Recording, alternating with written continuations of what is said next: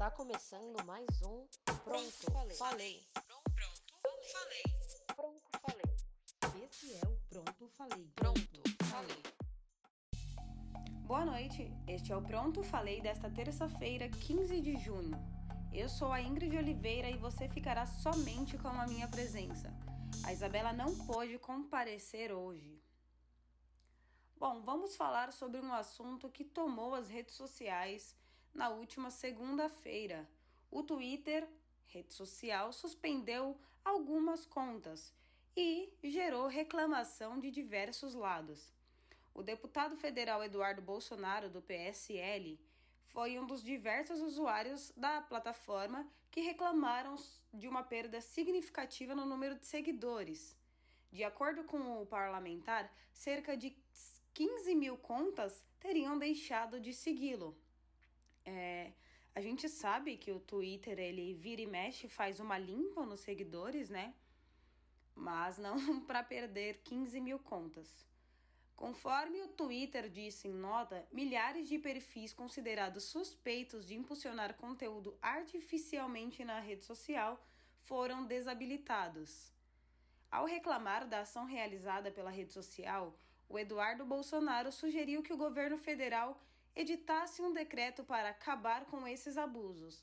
Ele escreveu o seguinte: abre aspas.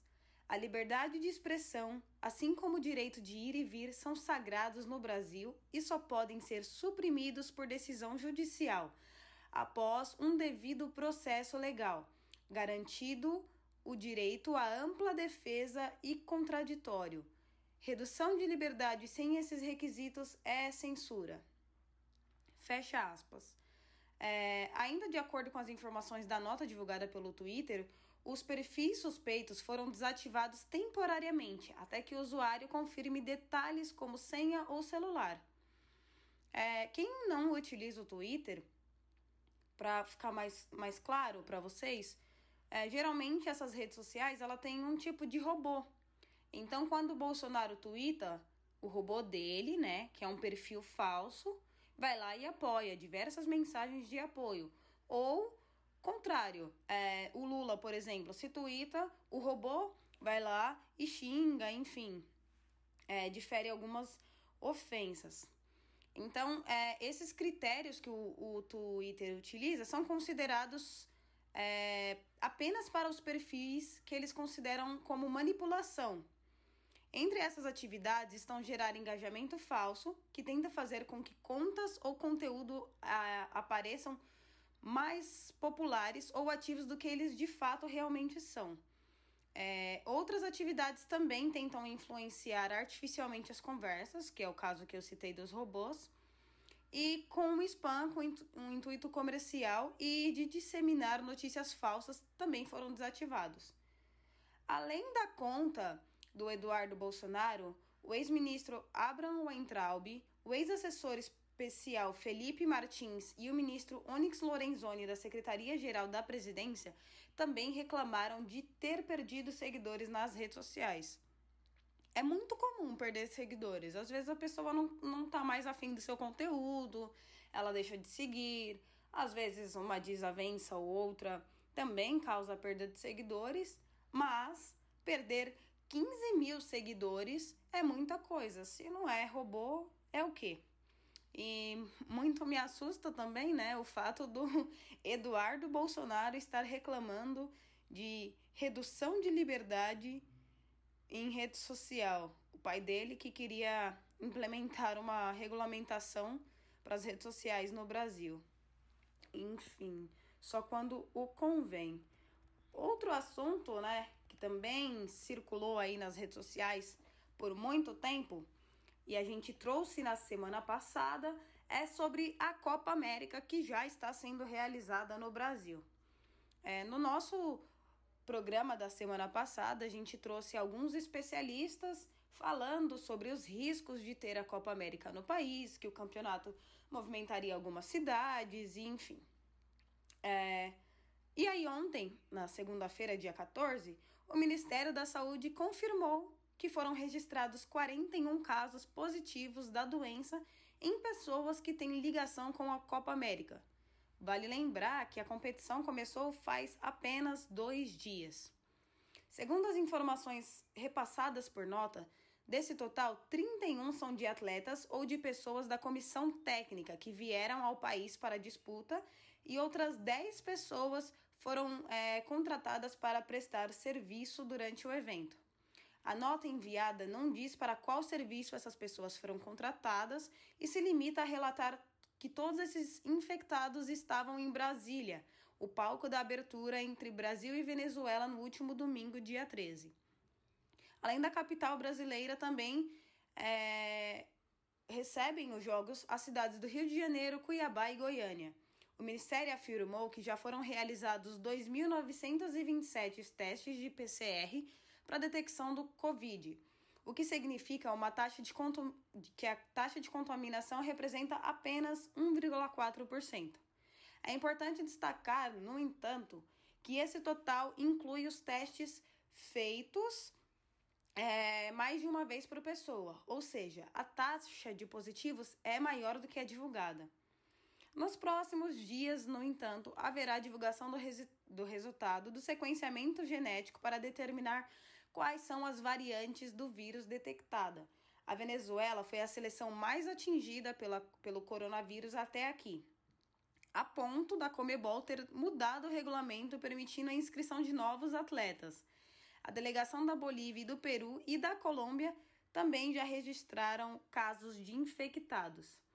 Inicialmente, a Comebol e o Ministério da Saúde afirmaram que todas as pessoas que iriam disputar a Copa América seriam vacinadas, mas essa promessa não foi cumprida. O Brasil já registra quase 490 mil óbitos em decorrência do coronavírus. Pelo quarto dia seguido, o Brasil já registrou uma média móvel acima de 1.900 mortes. É, muito me assusta que as pessoas estão começando a considerar normal morrer é, quase 2 mil ou 3 mil pessoas por dia. É, também, como a gente comentou na semana passada, o... Inicialmente, a Copa América estava marcada para acontecer na Argentina e depois na Colômbia, e o torneio foi transferido para o Brasil às pressas, após uma conversa entre a CBF e o governo federal. É, o torneio não aconteceu na Argentina porque os argentinos alegaram que o país não poderia ser sede no meio da, da pandemia, enquanto os colombianos, além desse problema, que é uma média móvel altíssima de mortes, uma série de protestos violentos acontecem nas ruas por questões políticas. Esse clima de crise e a mudança repentina da sede gerou uma revolta entre os atletas e diversas críticas à Comebol. Os jogadores do exterior, por exemplo, deram algumas entrevistas afirmando que o torneio representava muito risco, enquanto outros atletas da seleção chegaram a conversar entre eles sobre a possibilidade de não disputarem o torneio. A saída do presidente da CBF, Rogério Caboclo, por exemplo, após uma é, acusação de assédio moral, minimizou o clima de tensão, ou seja, colocou uns panos frios. Depois disso, o grupo acabou por, por é, soltar um manifesto que não gostaria de ter a Copa América no Brasil, criticaram a organização, mas que entrariam em campo normalmente para a disputa. É, a gente trouxe esse episódio semana passada e as, as autoridades alegavam um risco de contágio muito maior, apesar de o Ministério da Saúde dizer que não. Enfim, ainda falando sobre Covid-19, hoje a Comissão Parlamentar de Inquérito ouviu o ex-secretário da Saúde do Amazonas, Marcelo Campelo ele foi convocado pelos senadores a prestar depoimento sobre o colapso na rede de saúde do Amazonas em janeiro deste ano e também sobre uma suposta corrupção na administração estadual. Para quem não lembra, o estado ficou um caos, sem oxigênio, diversas figuras públicas tiveram que doar cilindros de oxigênio para os hospitais e várias pessoas morreram em meio a essa crise sanitária assim, colapsou o estado, foi desesperador para quem acompanhou de perto. No depoimento, o secretário de Saúde disse que discutiu com a senadora Mayra Pinheiros, a capitã cloroquina, sobre o chamado tratamento precoce. Termo que o governo federal utiliza para se referir aos medicamentos sem eficácia científica comprovada contra o coronavírus. Os medicamentos são azitromicina, hidroxicloroquina, cloroquina, ivermectina e vários outros. O Campelo também afirmou que procurou então o ministro da Saúde, o Eduardo Pazuello, antes do colapso no estado. O primeiro contato foi um pedido de apoio lógico é, e logístico para levar cilindros de oxigênio a Manaus. O ex-ministro, o general Eduardo Pazuello, no entanto, quando questionado pela CPI da Covid, tentou escapar de qualquer culpa ou omissão embora tenha sido diversa, é, diversas vezes contestado pelos senadores. Desde que a crise começou no Estado, há uma troca de acusações quanto às responsabilidades. Até agora, ninguém foi punido. Ainda sobre a CPI da Covid, na última sexta-feira, no dia 11, foi a vez da microbiologista e divulgadora é, científica Natália Pasternak de depor. Com um tom carregado de críticas, ela apontou erros na defesa da cloroquina contra a Covid-19 devido à falta de evidências científicas a favor do medicamento, né? E, e disse que o fármaco nunca iria funcionar contra a Covid. Além disso, ela também enfatizou que a insistência no medicamento é uma mentira orquestrada pelo governo federal afirmando que os estudos apresentados não são suficientes para utilizar o medicamento no tratamento da, da doença. Segundo ela, há pelo menos seis meses nós estamos atrasados com relação ao resto do mundo que já descartou a cloroquina. Outro ponto que a especialista deu ênfase no depoimento foi quando afirmou que a ciência não é uma questão de opinião e sim de fatos. Ela foi questionada diversas vezes pelo senador Eduardo Girão sobre respeitar o outro lado e ela enfatizou que a ciência não tem outro lado. A ciência tem fatos. Outra coisa que você precisa saber é pelo menos uma notícia boa, né, em meio a tantas notícias ruins que estamos recebendo, é que o estado de São Paulo antecipou o calendário de vacinação contra a Covid-19 e prometeu imunizar toda a população do estado até é, setembro de 2021. Quando eu falo população, eu estou dizendo população adulta, até 18 anos. A partir dos 18 anos, no caso. O anúncio foi feito pelo governador João Dória durante coletiva de imprensa no domingo, dia 13. A previsão anterior era de vacinar o estado até o final de outubro. É, tem duras críticas ao Dória com relação à política que ele adota, mas não há como negar que ele tem feito um bom trabalho, apesar de tardio, durante né, essa crise sanitária que o país vive.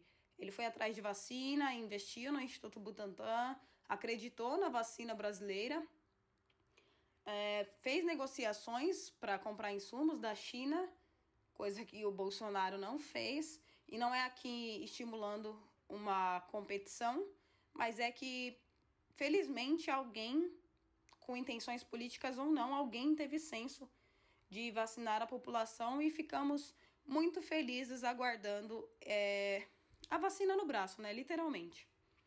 Outra coisa que vocês precisam saber também é que, segundo a coluna da Mônica Bergamo no jornal Folha de São Paulo, o PT pode estar tentando um acordo para que Guilherme Boulos retire a candidatura ao governo do estado de São Paulo, em troca disso receba apoio para prefeito nas eleições de 2024. Ele sairia de deputado federal, inicialmente, e poderia se tornar um dos mais votados no país é, em 2022, puxando a bancada forte do PSOL. Alianças políticas, né? Outra coisa que você precisa saber, e esse foi um tema que levantou muito debate, porque já vou contar para vocês, é que a presidente do Tribunal de Contas da União, o TCU, a Ana Arres pediu para a Polícia Federal abrir uma investigação sobre o auditor Alexandre Figueiredo Marques suspeito de ter produzido um relatório falso que apontava uma supernotificação de mortes por Covid no país. Na segunda-feira, no dia 7 de junho, o presidente Jair Bolsonaro citou o documento como se tivesse sido pelo Tribunal de Contas. Com base na nota não oficial, o presidente afirmou que metade das mortes atribuídas à Covid no ano passado teriam sido registradas de modo incorreto ou fraudulento. O TCU, no entanto, negou, no dia 8, a autoria do documento e frisou que as condutas presentes na nota não têm respaldo nenhum e nem fiscalização da corte. É... Bolsonaro só quer um pezinho, né? Aparentemente, para falar que não temos 490 mil mortes por Covid-19 e que as mortes foram fraudadas. A gente precisa lembrar e ressaltar que se não fosse pela imprensa e se não fosse o trabalho árduo da imprensa, a gente nem teria é, essas mortes notificadas, porque por um período de tempo o Ministério da Saúde parou de contar as mortes de Covid-19. Então, se hoje nós temos 490 mil mortes notificadas, é porque alguém que não foi o governo federal se deu o trabalho de fazer essa contagem, porque seria importante. O que esperar também de um presidente né, que cancelou o censo desse ano? Porque, segundo ele, não tem dinheiro para fazer o censo. Então, também não tem é, como a gente medir quem está mais pobre, quem está quem tá mais rico no país de acordo com o IBGE, porque não vai ter pesquisa. É, e aí ele utiliza de um documento falso. O Bolsonaro ah, tenta escapar, mas a gente sempre vai atribuir essas 490 mil mortes a ele, já que ele negou vacinas, ele desacreditou da ciência e ele estimulou aglomerações, não uso de máscara e remédios ineficazes contra a Covid-19. É enfim, a gente fica um pouquinho revoltado, né? Mas eu fico feliz de estar aqui. Semana que vem a Isabela estará de volta com a gente. E essas são as notas e os assuntos que você precisava saber hoje e se atentar ao longo da semana, que também terá depoimentos na CPU PI da Covid. Eu sou a Ingrid Oliveira e você está ouvindo Pronto Falei. Até mais!